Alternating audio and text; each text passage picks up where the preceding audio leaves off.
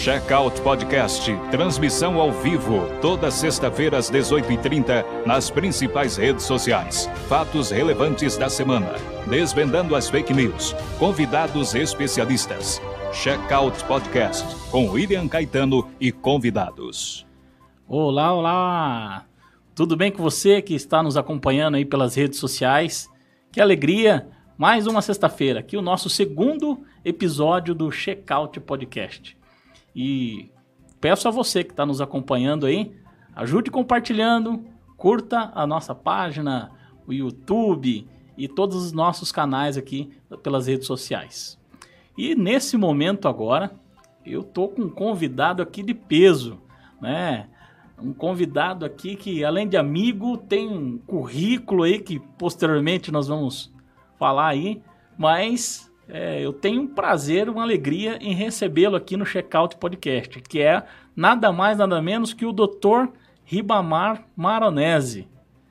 William, uh, boa tarde a todos, boa tarde especial a você, a toda a sua equipe, a toda a sua audiência.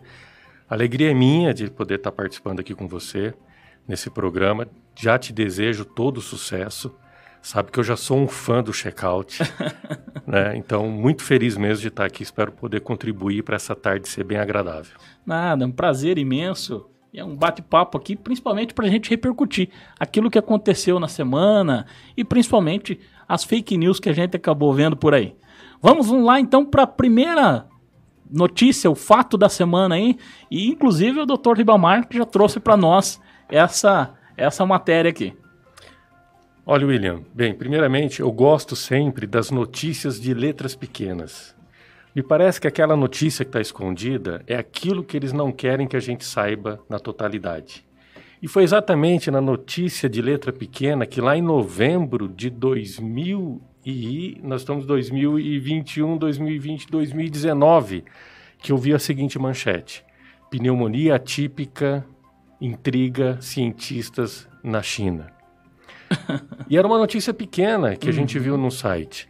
Lá estava o início da pandemia que está perdurando por tanto tempo. E era uma notícia escondida. Lá já tinha sido dado o, o alerta. Uhum. Então, uh, é, é uma notícia um pouco diferente. Não fala sobre pandemia.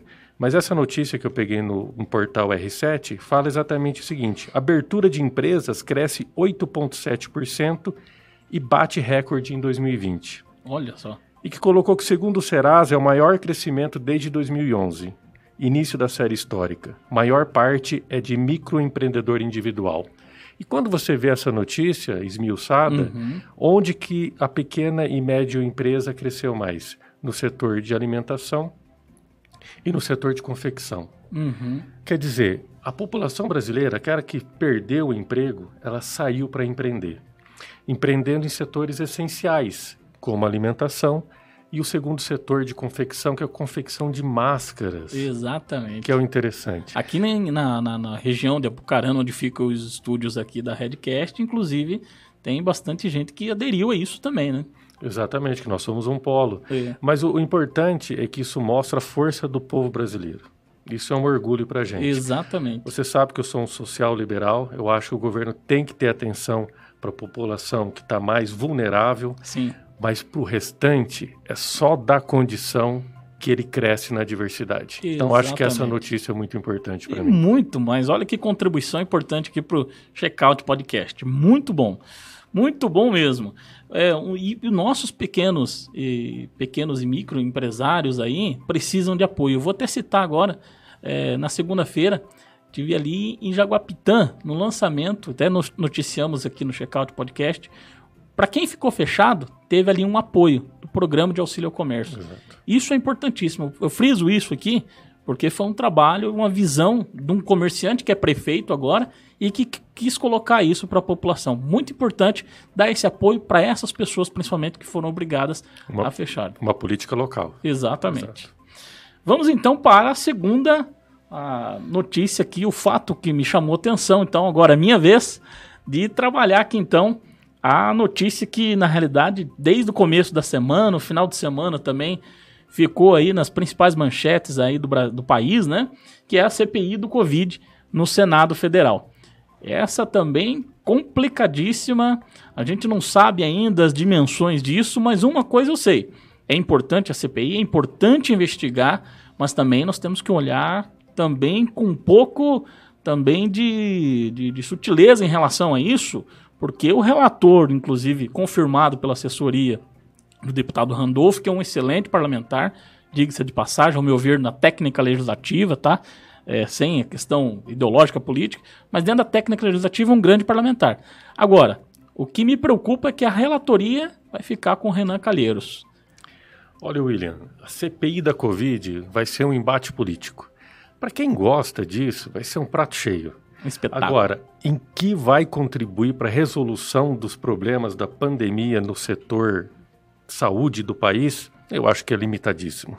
Acredito nisso também. Excelente. Então agora vamos para o terceiro fato que chamou atenção, que é da nossa produção aqui, que é a NTT, né, ao, propõe então um aumento de tarifas do pedágio com, com a justificativa também da pandemia, doutor Ribamar. Olha que absurdo. As concessionárias tiveram 1,6 bilhão de prejuízo, alegando é, que teve uma menor, menor movimentação, e realmente teve, porém agora eles querem cobrar a conta de quem? Do usuário final. Daquele que está todo dia ali trafegando, né? E aí então é o seguinte, gente. Lembrando que a NTT é quem vai assumir o pedágio do estado do Paraná a partir do dia 28 de novembro. Então, é algo que nós vamos ter que ficar atento, porque ainda aqui nós temos condição de dialogar um pouco com a GEPAR. Agora imagina a gente indo para a NTT lá em Brasília. Professor William, sou é, um entusiasta da discussão do pedágio.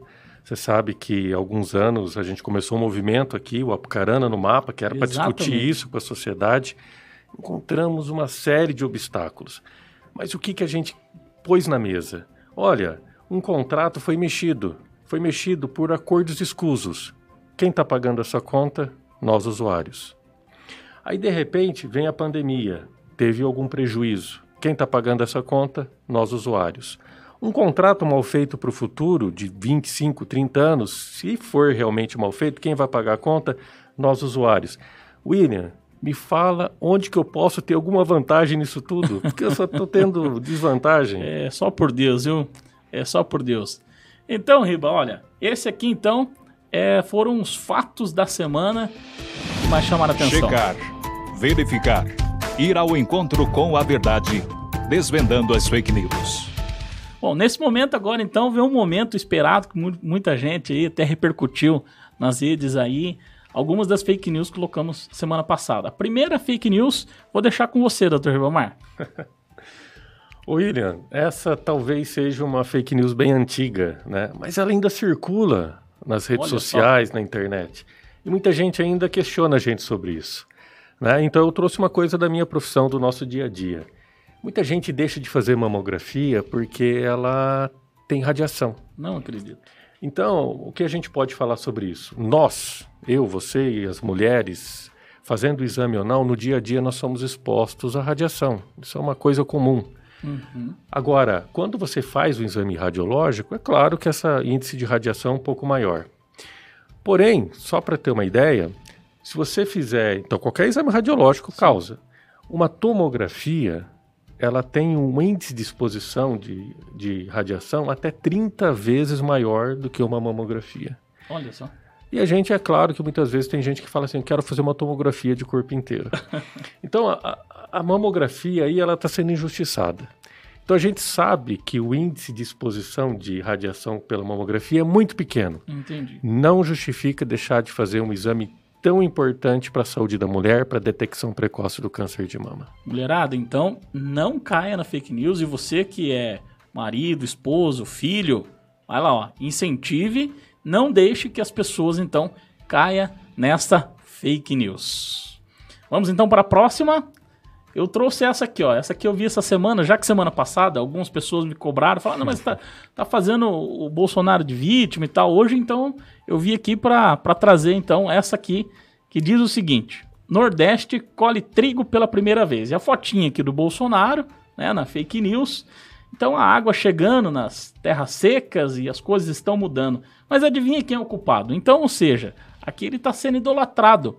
E aí eu fiquei assim pensativo com essa com essa ilustração, com essa foto, sabe, que circulou em vários e vários WhatsApps, no Facebook, nas redes sociais. E olha só, eu fui pesquisar.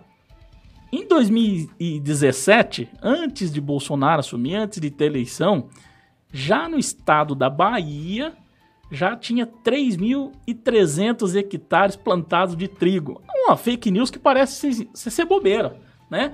Mas eu acho que a gente tem que trabalhar com a verdade. Não é meia verdade. Podia estar tá colocando, ó, aumentou o índice de produção de trigo tudo mais, no Nordeste, aí tudo bem. Mas isso já vinha acontecendo e tem um programa específico para isso. E aí eu fui atrás, tem um, aqui o Correio da Bahia que noticiou isso.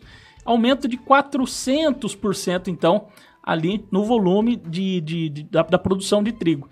Então não é só algo exclusivo do, do, do, do Sul. E aqui com esse com essa questão que desvendamos também que então é mentira. Já antes de Bolsonaro assumir e não foi colhido pela primeira vez trigo lá. Já estava sendo colhido já desde 2000 e 2017 e 2018 uma produção elevada. Olha, talvez a manchete veio então de uma forma errônea. Né? E que a gente sempre fala, tem manchete que quer induzir que a gente pense de forma diferente. Agora, a... uma coisa que chama atenção, grande produção agropecuária que nosso país está tendo. E isso é a força do país inteiro. Exatamente. O Sul, Sudeste, Centro-Oeste, nós somos uma potência. Isso não é fake news. Isso então, é verdadeiro. Parabéns aos produtores. Exatamente. Parabéns a toda a galera do, do agronegócio aí. Vamos para a terceira, que é o pessoal, então, da produção. Que é aqui o nosso grande Gabriel Surek, a Laís, o Pedro estão nos bastidores aqui do, do checkout. Então eles trouxeram isso aqui para nós, ó. É, isso aqui circulou também muito no Facebook, no WhatsApp também, dizendo o seguinte, ó, o marido da Ivete Sangalo deu uma entrevista para a Regina Casé. Na verdade era uma entrevista, mas era um, fazendo ali uma live junto com a, com a Regina Casé, hum, dizendo que a empregada passou vírus para a família. E aí eu fui atrás também disso aqui. Os principais é, sites de checagem de fake news já se encontra os montes, né? E aí que quer dizer o seguinte, na realidade ele falou realmente que era a, a, funcionária lá da casa, que fazia um revezamento e que realmente trouxe a fake news. Mas o que, que tem de fake news aqui? A foto. Essa foto é de 2019. No Natal de 2019 nem se falava em pandemia de fato, conforme você disse. Era uma manchetinha pequenininha ainda Exato. nas entrelinhas. Nem sonhávamos viver isso de pandemia. Então tá aqui mais uma fake news. Olha, uma notícia interessante quando você vê que nós estamos procurando culpado para tudo, sempre. Exatamente. Né? Então, e às vezes a gente tenta colocar a culpa em quem tem menos culpa, né? Pessoas que muitas vezes podem ser até marginalizadas pela sociedade, injustamente, é claro. E a nossa missão aqui é justa, justamente essa: desvendar as fake news. O tema da semana, com o convidado no Checkout Podcast. É, Riba, então olha, agora chegou o seu momento de fato. Falamos dos fatos da semana, falamos das fake news. Agora nós vamos falar do tema da semana que para mim é algo que é de muita alegria em receber você aqui, mas principalmente falar do tema, que é uma carreira linda, né, a do médico e falar do, um pouquinho do teu currículo aqui agora, né? Apresentar de fato o Dr. Ribamar Maronese, que é médico, especialista em, nas áreas de mastologia, né, ginecologia, é também professor universitário e além da, da, da, das atribuições médicas, gente, agora recentemente, duas semanas atrás, acabou de ganhar uma eleição aí com, como presidente da Unimed da região de Apucarana. Então, olha, que alegria e que prazer estar com você aqui falando sobre esse tema tão lindo que é a carreira do médico. Nossa, William, eu que fico muito feliz. E como você falou de currículo, eu tenho muito orgulho do meu currículo. É, principalmente porque eu sou nascido em Apucarana, eu sou apucaranense, e isso eu gosto sempre de ressaltar no meu currículo. E por quê? porque eu decidi voltar para a cidade. A cidade onde eu fui educado, onde eu fui criado, onde eu tenho meus laços familiares e que eu acho que isso influencia muito na formação profissional. Com então, certeza. A, decis com certeza. a decisão de voltar para minha cidade natal e aqui construir uma carreira e devolver para a sociedade aquilo que a sociedade contribuiu na minha formação. Que legal. E como é que começou isso? Antes de pensar em medicina, você estava estudando e tal, como é que surgiu essa ideia de ser médico? Olha, William, é, quando você é jovem, você está perdido. Né? E, e, a gente vê que não mudou nada disso, né? O jovem ainda... É, Agora está demorando até mais para amadurecer todas as ideias. É, essa questão de orientação vocacional, eu acho que ela não, não consegue direcionar você para a melhor carreira, de fato. Né? Acho que isso você vai se descobrindo com o tempo. Então, quando você é muito jovem, acho que você, essas coisas não estão muito claras para você. Mas agora, depois de passar tanto tempo assim, uhum. a gente começa a ver o que, que realmente direcionou. Então, quando a gente fala de pré-requisito, muita gente pergunta, ah, mas para fazer medicina, para ser médico, você precisa não ter medo de sangue, ou não, não, não ter medo de ver um acidente, alguma pessoa sofrendo. Não tem nada disso. Quando você escolhe fazer medicina, eu acho que a, a, o primeiro preceito que você deve seguir é o seguinte: você tem que gostar de estudar. Que legal. E você tem que ter uma disciplina para isso. Talvez esse seja o primeiro pré-requisito. E eu vou dizer por quê. Porque passar no vestibular é só a primeira etapa Sim. e pequena do que você vai enfrentar depois. Uma rotina muito pesada de estudos e atualização. O médico, a rotina dele de atualização não acaba com, com o término da faculdade. Depois uhum. isso tem que ser uma atualização constante. Isso porque a medicina muda ano a ano, dia a dia. E se você não estiver atualizado e ciente disso, você se torna um mau profissional. E hoje o pior profissional é aquele que adota as más práticas. Então, Entendi. Então, para você evitar isso, você tem que ser um fã do estudo. Então, esse é o primeiro pré-requisito. E, e, qual na, na escola? Vamos pensar o seguinte: está lá o jovem, lá está estudando, né? Está se preparando para essa carreira. Quais disciplinas, assim, tem que ter uma afinidade com alguma disciplina para... Como o curso de medicina é um curso muito concorrido, ainda é, né? E a gente vê é, essa angústia de muitos vestibulandos, né, que são candidatos aos cursos de medicina. Não existe uma ou outra matéria. Você tem que se dedicar integralmente em todas elas. Exatamente. Mas aqui vai uma dica, porque eu sei que dentro da sua audiência, que é uma audiência jovem, provavelmente tem muita gente que está aí se avizinhando nos vestibulares de medicina. Uma coisa é estudar, isso você tem que ter uma rotina. Outra coisa é que você tem que ter alguma coisa a mais. Então não se limite só lá nos estudos, é, da sua rotina de estudos dentro do seu colégio.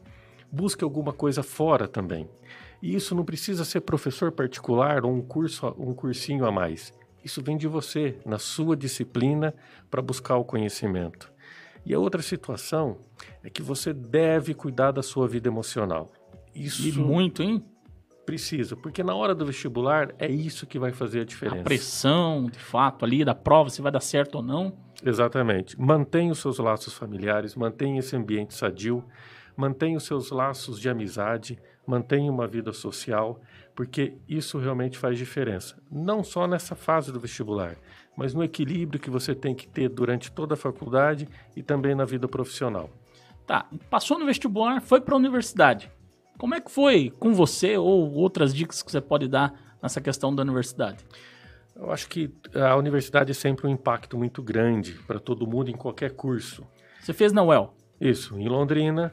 Eu saí da, da minha cidade natal, onde era a cidade pequena, aquela cidade onde todo mundo conhece todo mundo, onde você tem os seus amigos. Uhum. De repente você cai numa cidade maior. E no curso universitário, é claro que você tem também as suas amizades, mas o clima é outro. Parece que tem um clima um pouco de competição, uhum. já desde o começo. E aquela dedicação do professor é diferente da dedicação que você tinha com seu professor aqui, quando eu falo de estreitamento de laços. Por falar nisso, você foi aluno do, do, do... meu chefe, deputado Tercílio Turini. Professor Tercílio Turini, lembro muito bem dele, um profissional dedicadíssimo dentro da universidade e que me passou muito conhecimento. Não só o conhecimento técnico, mas o conhecimento humano. Porque eu ainda me lembro das passagens de plantão que a gente tinha à beira do leito o cuidado que ele tinha com o aluno e com o paciente. É um grande tutor. Que legal, hein? Para mim tem sido isso também. Não na área de medicina, mas na como ser humano, como tudo, viu? Muito legal, muito legal. E assim, é, se formou, né? Toda aquela correria de estudo também, tudo mais. Foi lá para já inicia. Como é que é? Daí termina a faculdade, você tem mais um ano aí de especialização, é isso? Como é que é? Olha, para você se tornar um bom profissional médico, exige muita dedicação e essa dedicação não é só de estudo, é de tempo. Infelizmente é assim. Então, a, agora, nesse momento, já gostaria de fazer um agradecimento à minha família. É. Isso sabe por quê? Porque naquela época, William, quando você fazia 18 anos, é você já iniciava a sua vida. Uhum. Assim, você vai, pode continuar estudando, mas meio período, uhum. período noturno, e o resto você vai trabalhar. Você uhum. já inicia a sua vida. Sim. E eu fui para um curso integral. Então você tem que ter o apoio da sua família. Com certeza. Porque você é, é um que está sendo destinado a continuar estudando. E aí, quando você entra no curso de medicina, é integral, são seis anos de curso. Quando eu terminei esses seis anos, eu fiz o concurso para residência médica, que foi a minha primeira residência, que era ginecologia e obstetrícia. Uhum. Naquela época eram dois anos, hoje já está regulamentado para três anos. Olha só. Mas eu decidi me aventurar numa coisa que eu tinha um pouquinho de, de atração e gostaria de conhecer: o serviço militar. E eu fui voluntário para o serviço militar e servi aqui. No, na época era o Batalhão de Infantaria, agora foi redenominado. Sim. Mas na época o Batalhão de Infantaria. Servi fardado, participava de Ordem Unida, de formatura toda manhã. Naquela época o Coronel Paulo Edson de Sá.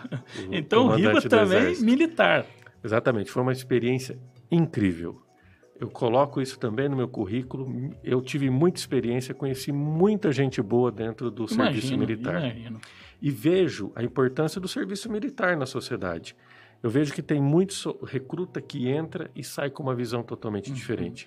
Então, a importância desse dever cívico para uma parcela da, da nossa sociedade. Aí eu decidi fazer o serviço militar. Fiquei um ano aqui em Apucarana e depois voltei para Londrina para fazer a minha residência médica. Completada essa primeira residência, eu falei: não, acho que eu preciso de alguma coisa a mais. e eu tinha atração para o estudo da oncologia. Entendi. E como eu já tinha feito ginecologia, eu decidi fazer uma complementação em oncologia feminina.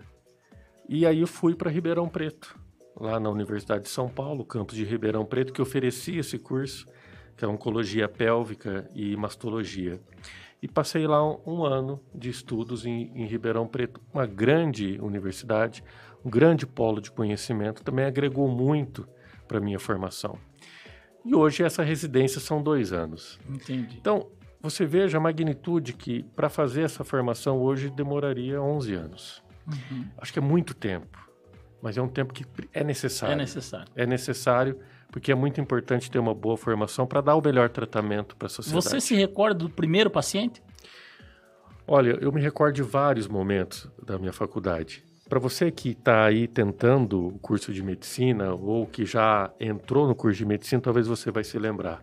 A primeira aula de anatomia, em que você chegava no prédio, nós chegamos no prédio e estava lá um cadáver debaixo de um saco, de um saco plástico.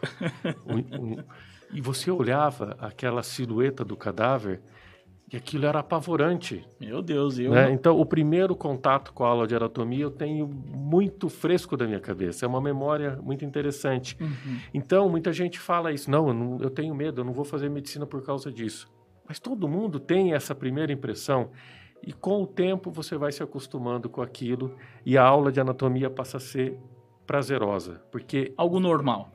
Você tem muito conhecimento lá, mas sempre ressalto, respeitando aquela pessoa que doou o seu corpo aí, às vezes até involuntariamente, para o estudo da medicina. Sempre com muito respeito. Nossa, eu não. Tem que pensar nisso mesmo. Quantas e quantas pessoas que estão cedendo mesmo. Interessante, hein? Importante a percepção. Isso. Importante mesmo. E, e tá, é, o que mais te marcou, assim? Tem um caso que mais te marcou daquilo de um paciente que você acabou atendendo e, e deu um resultado que ficou marcado para você ou não? Olha, William, uh, a gente tem resultados bons e resultados ruins. A medicina, aquela medicina linda, bonita, ela muitas vezes tem só na televisão. O dia a dia do médico, a gente se defronta com muitas vezes com muito sofrimento, com muita angústia de uma pessoa, de uma família inteira. É, a gente está preparado para isso. Agora, um, um, teve um fato que eu considero marcante. Num plantão, então, na época que eu morava em Londrina, ainda estudando, a gente fazia alguns plantões noturnos de final de semana, porque a gente tem que complementar a renda, sobreviver. e eu fazia muito plantão.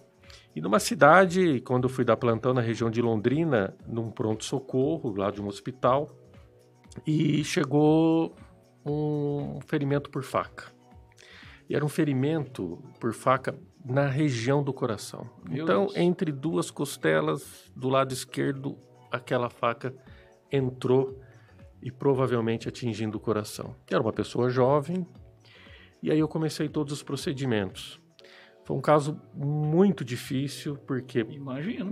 naquele momento com pouco recurso, não era uma cidade grande, você tinha que usar só o recurso que você tinha aprendido na faculdade, do tato, da visão, da audição, para fazer o diagnóstico e tomar conduta imediata. O que, que se resultou nesse caso? Era um ferimento que atingiu pulmão e coração. E naquele momento, a gente investindo, muito suor, massagem cardíaca, procedimentos de drenagem, a enfermeira falou: Doutor, esse é um caso que esse daí é um agressor e o outro conseguiu se defender, ele é bandido. e eu estava dependendo muito esforço para salvar aquela vida. E naquele momento eu falei: a medicina não vê isso. Não escolhe. A medicina não vê isso. O meu papel aqui é salvar essa vida. O que ele vai ter que responder pelo que ele fez ou não, não é para mim. Uhum. É para a justiça e é para Deus. Isso. Aqui eu tô para fazer o meu trabalho como médico. E a gente foi até o final. Infelizmente, tem essa lembrança, essa vida foi perdida. Mas todo o esforço foi, foi despendido naquele momento, sem saber quem era aquela pessoa, o que, que ela fazia na sua vida pessoal. Mas a medicina é para isso. O objetivo é esse, a gente não faz esse tipo de julgamento. Que legal. Consolidada a carreira do médico, hoje ele já passou por todas essas etapas, hoje ele está mais consolidado. Como que é a rotina hoje de uma carreira mais consolidada no médico? Olha, talvez o, uma, uma coisa que o médico. A, a primeira coisa que ele quer sair é do plantão. Ali chega de tudo, né? Aquela. É porque despende o tempo que você tem que ter com a sua família. É, o Tercílio adorava plantão. É, é exatamente. Tem que ter o perfil para isso. Mas muito médico, ele quer ter mais tempo para conviver com a sua família e com seus amigos. Então, a, a rotina do médico, dependendo da especialidade, tem muito plantão. Hoje, com tanto tempo de carreira, eu tenho, eu sou formado em 1998. Eu ainda dou plantão. A gente fica à disposição do hospital. Isso daí a gente poderia abrir mão? Sim. Mas, de novo, a função do médico ela te dá essa responsabilidade. Então a gente fica à disposição, sim, quando tem um caso que precisa de uma atenção, que precisa de um apoio, a gente fica disponível para o hospital.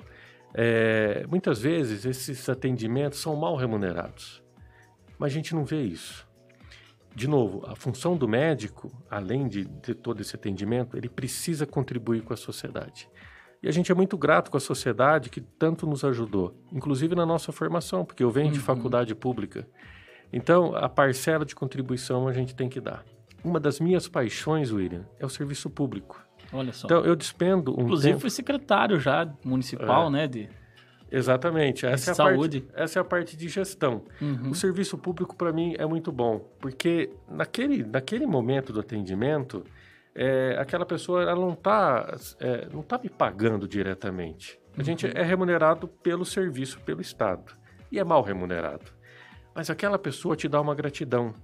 Ela sabe agradecer para você. Ela te diz aquele obrigado. Essa energia, William, essa energia acho que movimenta a gente para frente. Imagina.